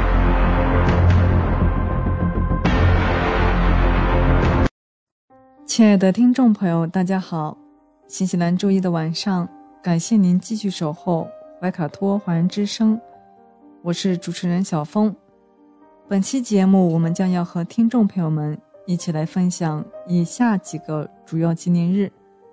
他们分别是六月十四日，本周二的世界献血日；六月十七日，本周五的世界防治荒漠化和干旱日；以及六月十九日，本周日的父亲节。接下来，怀卡托华人之声的主播小峰就和您分享这一周精彩纷呈的节日。第一个是六月十四日，世界献血日。卡尔兰德斯坦纳因发现了人类的 ABO 血型系统，于1930年获得诺贝尔医学及生理学奖，因此他被大家亲切地称为“血型之父”。在南非约翰内斯堡举办的第八届自愿无偿献血者招募国际大会上，世界卫生组织、红十字会与红新月会国际联合会。国际献血组织联合会、国际输血协会四家国际组织联合倡导，为了提高全球血液安全，将卡尔兰德斯坦纳的生日定为世界献血日，即每年六月十四日。二零零五年五月二十四日，包括世界卫生组织一百九十二个会员国的世界卫生大会通过了一项决议。决定认可世界献血者日为国际性纪念日，以促进全球自愿献血。每年各有关组织会选定一个主题和一个城市作为宣传中心，其宗旨在于通过这一特殊的日子，感谢那些拯救数百万人生命的自愿无偿献血者，特别是多次定期捐献血液的那个人。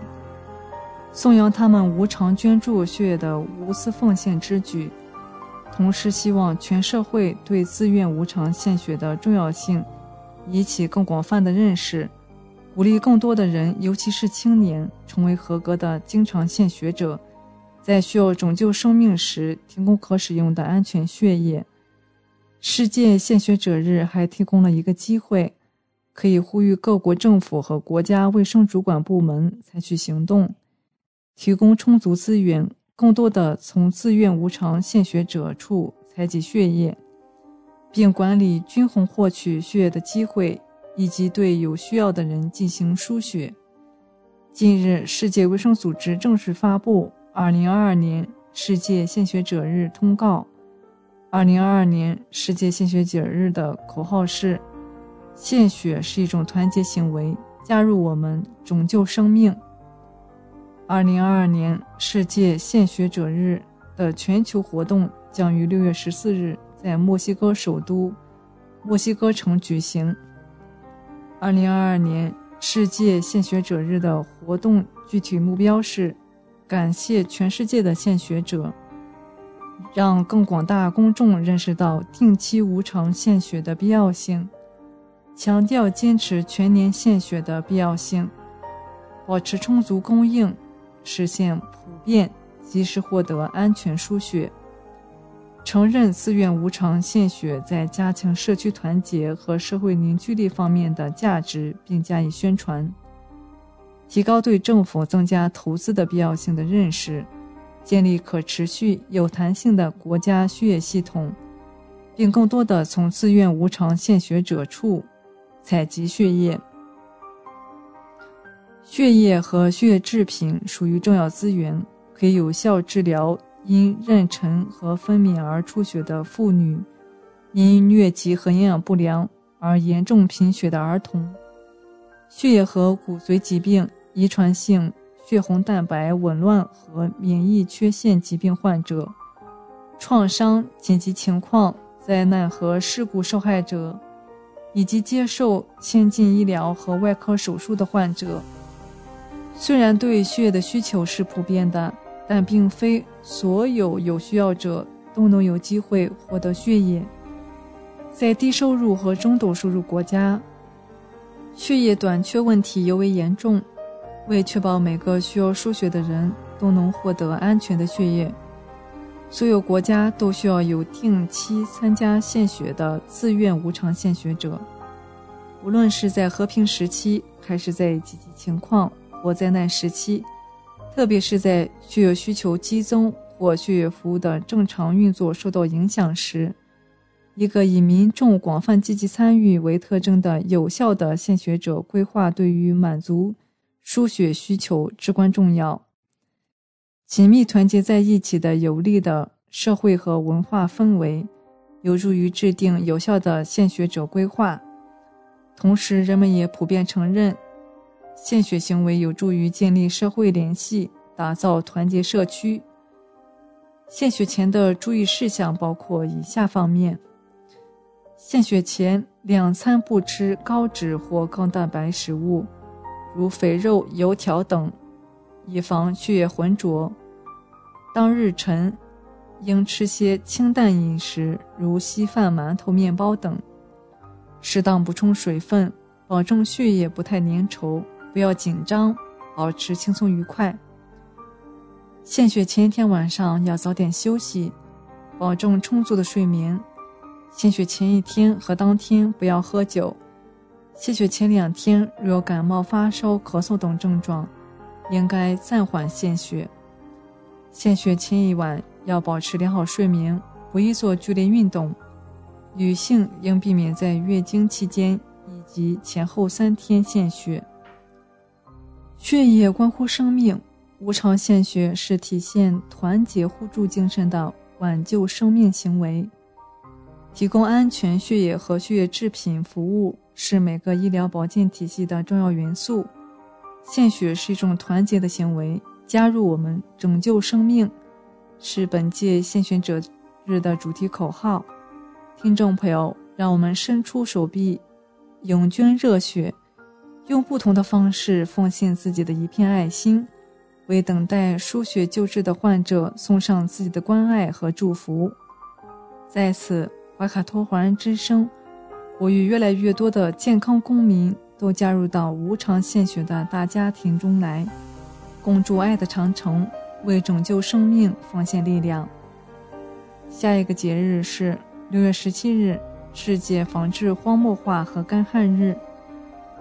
土地荒漠化是全球面临的最为严重的生态环境问题之一，影响全球三十二亿人口的生存与发展。一九九四年十二月十九日，第四十九届联合国大会根据联大第二委员会的建议，通过了旨在推动全球土地荒漠化、预防、治理和恢复的重要国际公约。联合国防治荒漠化公约从1995年把每年的十六月十七日定为世界防治荒漠化与干旱日，旨在进一步提高世界各国人民对防治荒漠化重要性的认识，唤起人们防治荒漠化的责任心和紧迫感。中国于1996年正式加入公约，成为公约缔约国。联合国大会于1997年正式宣布，每年的荒漠化和干旱日有三个目标：第一，提高公众对荒漠化和干旱的认识；第二，让人们知道荒漠化和干旱是可以有效解决的，解决方案是可能的。实现这一目标的关键工具在于加强各级社区的参与与合作。最后，加强公约在严重干旱和荒漠化的国家，特别是在非洲的执行力度。共同从干旱中崛起是2022年6月17日世界防治荒漠化与干旱日的主题。此次纪念活动的重点在于及早采取行动，防止灾难性后果。今年，全球对世界防治荒漠化与干旱日的纪念活动将在西班牙马德里举行。公约执行秘书长伊博拉辛·蒂奥宣布，2022年荒漠化和干旱日的主题为“共同从干旱中崛起”。干旱已经成为人类和自然系统的一部分，但我们现在所经历的情况要糟糕得多。这主要是由于人类活动造成的。最近的干旱预示着世界未来的不稳定，粮食、水短缺以及严重干旱所造成的野火，近年来有所加剧。一九零零年至二零一九年间，干旱影响了全球二十七亿人，造成一千一百七十万人死亡。目前预计到二零五零年。全球四分之三以上的人口将受干旱的影响。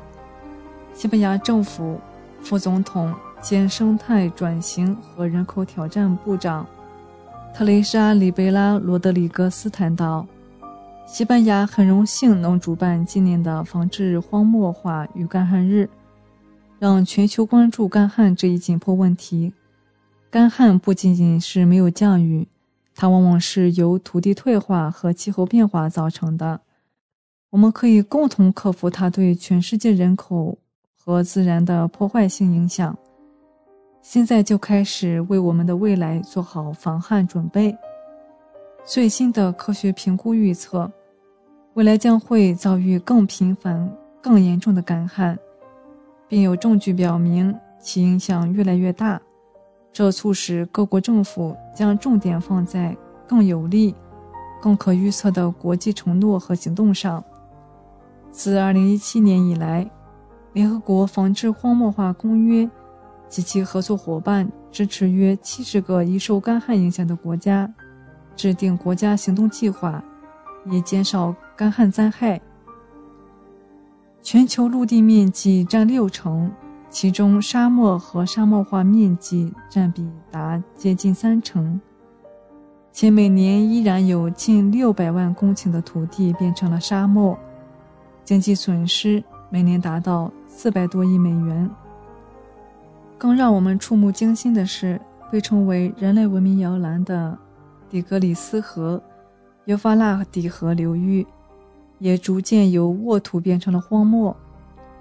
世界多次举办各种主题活动，目的就是为了恢复生态、保护土地和复苏经济。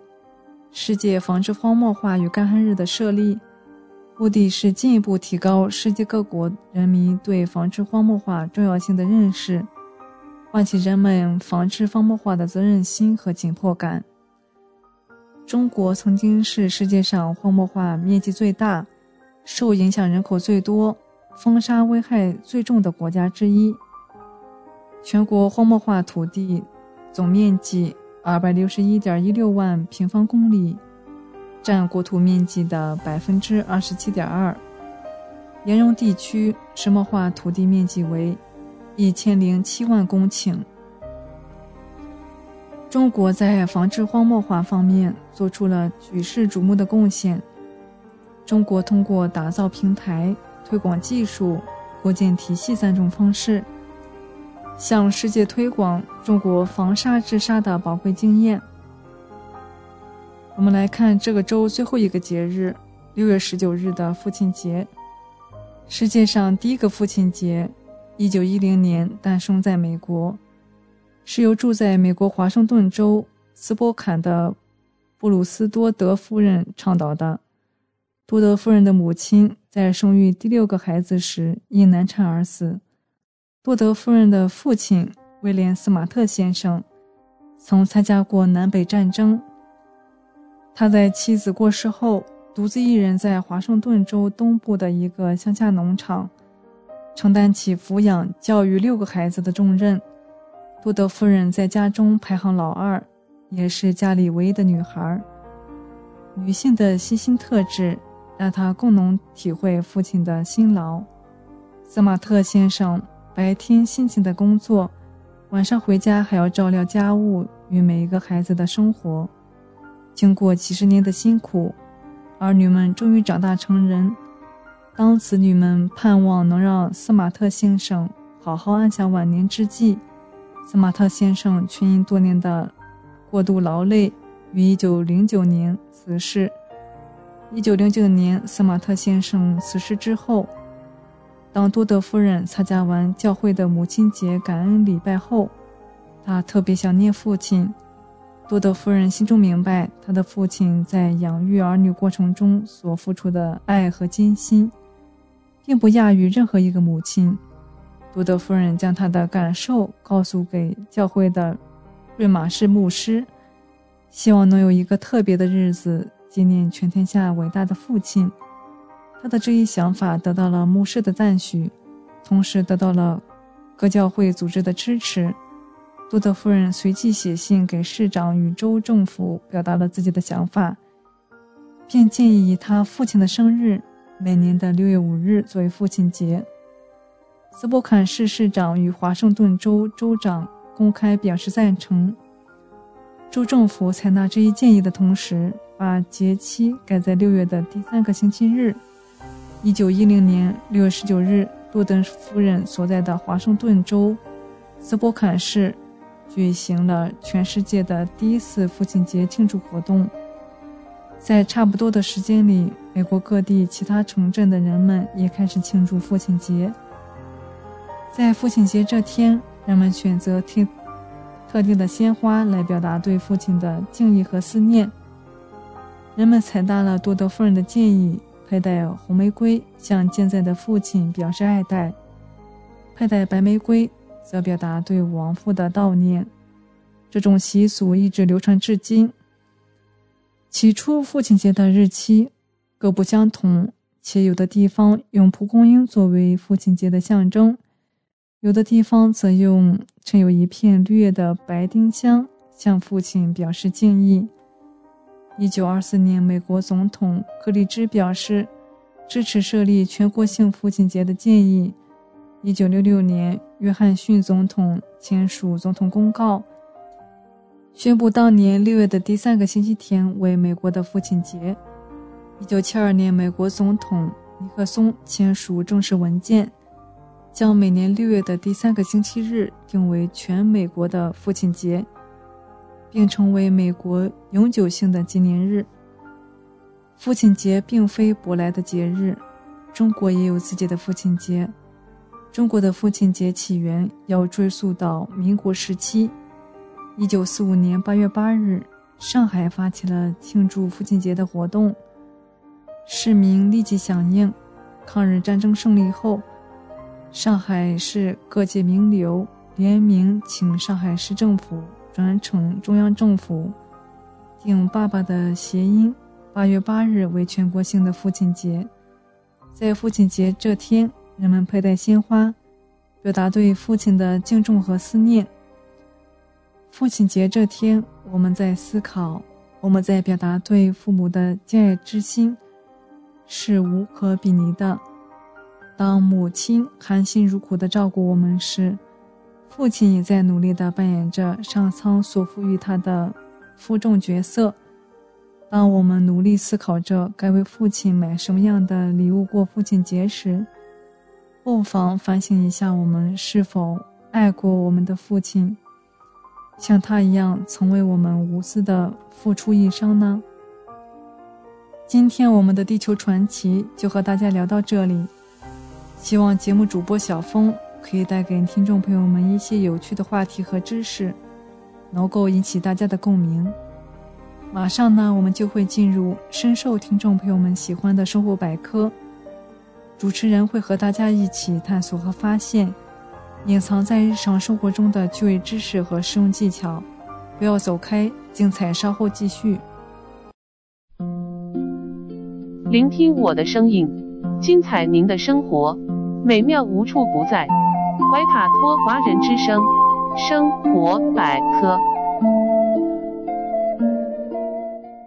怀卡托华人之声中文广播的听众朋友们，我是主持人小峰，我是主持人奥斯卡。感谢大家今晚的陪伴。现在来到了我们今天黄金时段华语播音的最后一个单元——生活百科。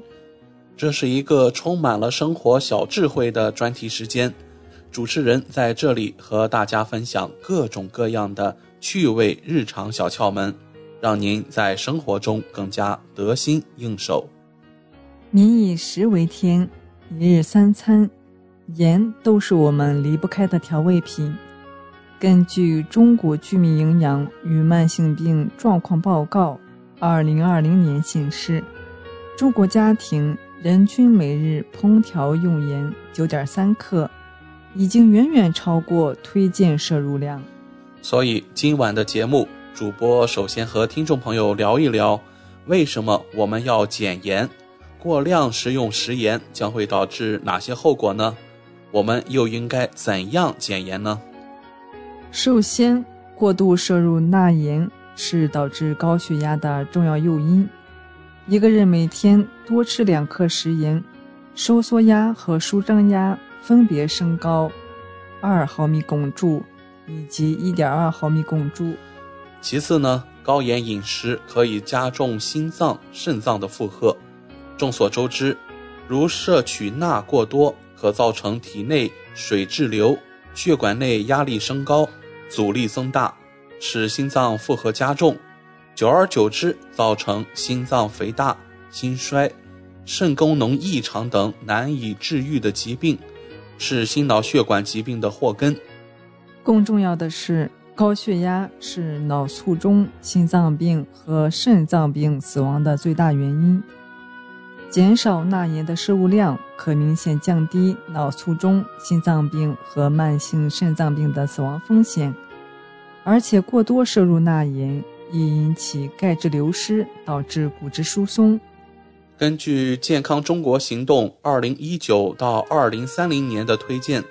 健康成年人每天食盐的摄入量不超过五克。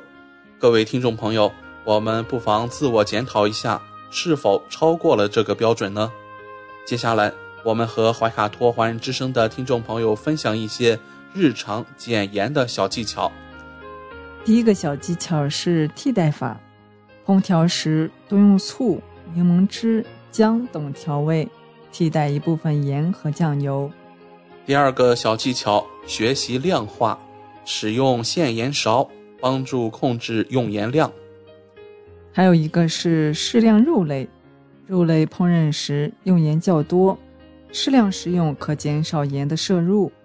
还有一个办法，少吃零食等加工食品，比如泡面、火腿肠、腌酱菜、豆腐乳等加工食品，多为高盐食物，尽量少吃。还有就是要少吃外卖，减少外出就餐。大多数餐馆的餐食含盐量都比家庭自制食物高。如果在外就餐，可主动向服务员提出低盐的需求。还要记得查看营养标签，仔细看食品包装上的营养标签，例如钠两千七百四十五毫克，表示每一百克该食品的含盐量。数值越高，则含盐量越高。还有以下几类人注意：不宜食用低钠盐，运动员、重体力劳动者或在湿热环境下作业的人群等；肾病患者，尤其是尿毒症等肾脏排钾功能受损的患者；服用特定降压药的高血压患者。说到饮食，大部分华人的主食一定离不开大米。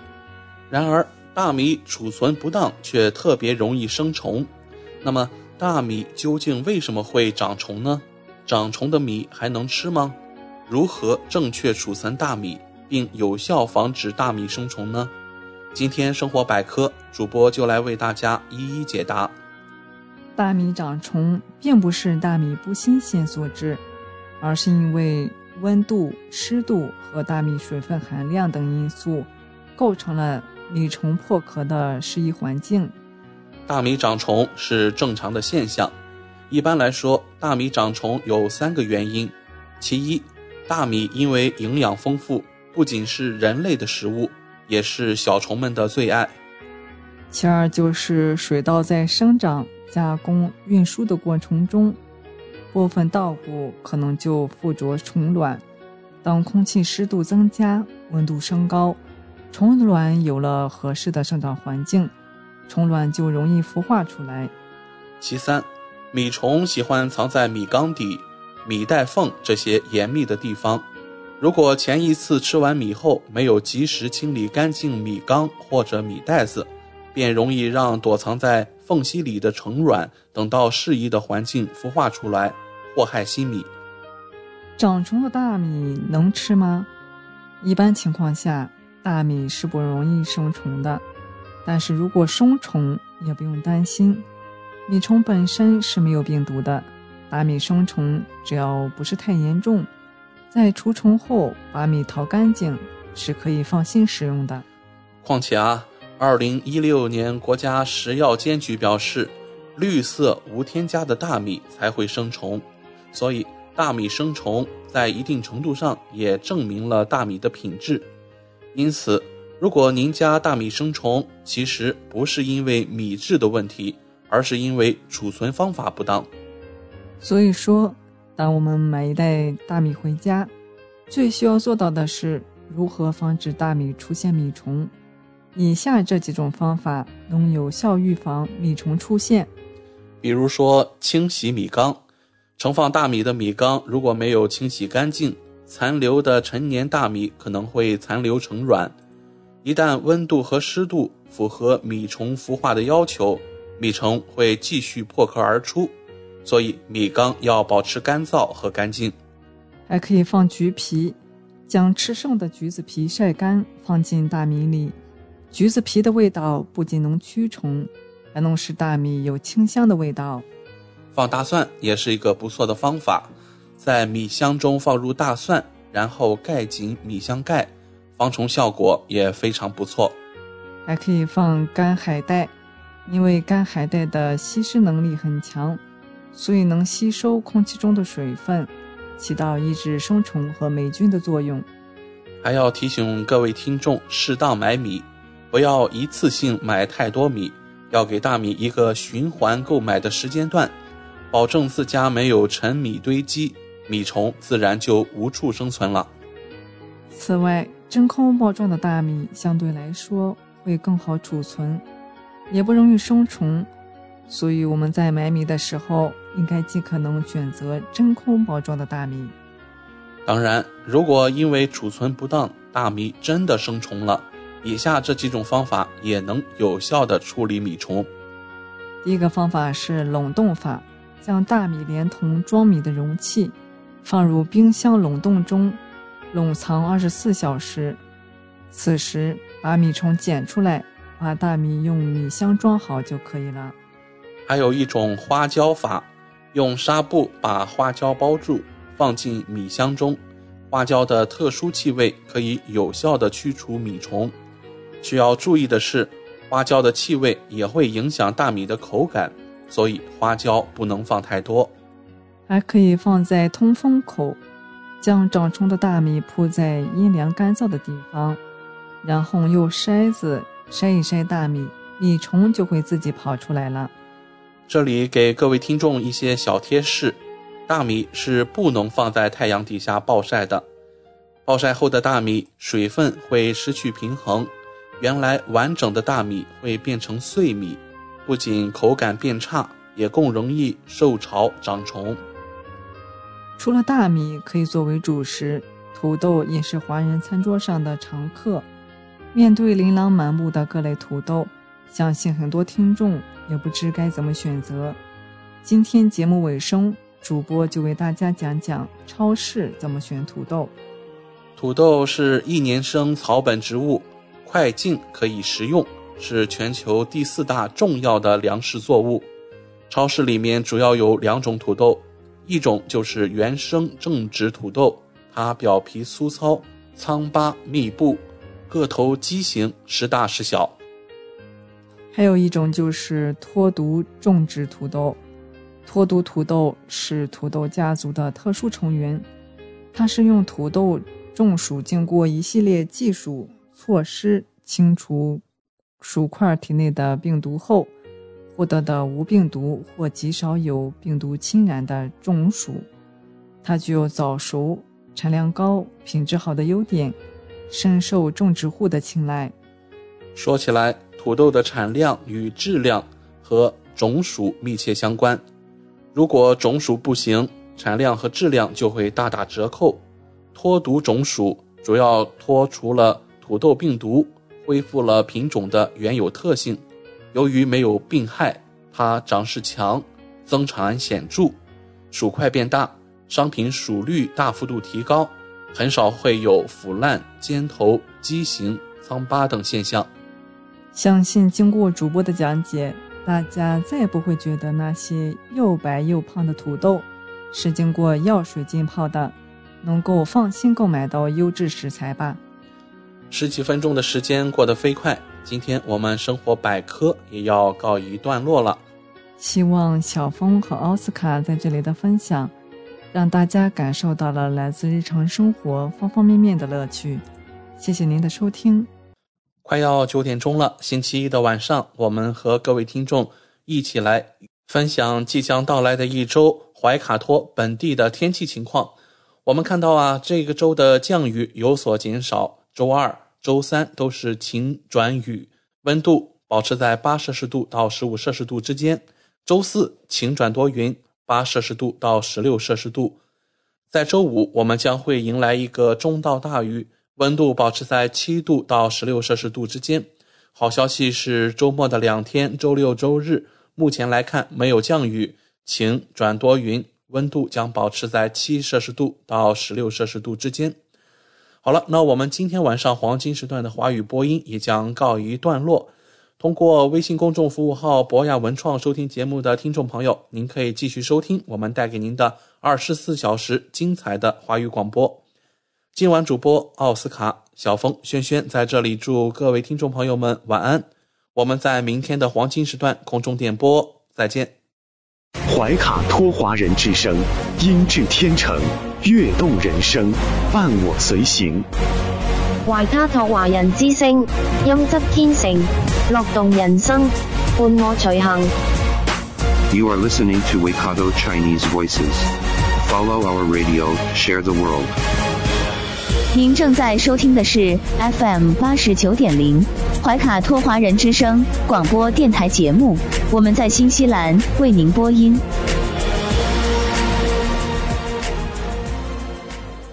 Thanks for listening to this Free FM podcast. If you want to hear more content like this, you can support Free FM via Patreon. Head to patreon.com slash freefm89 to find out more.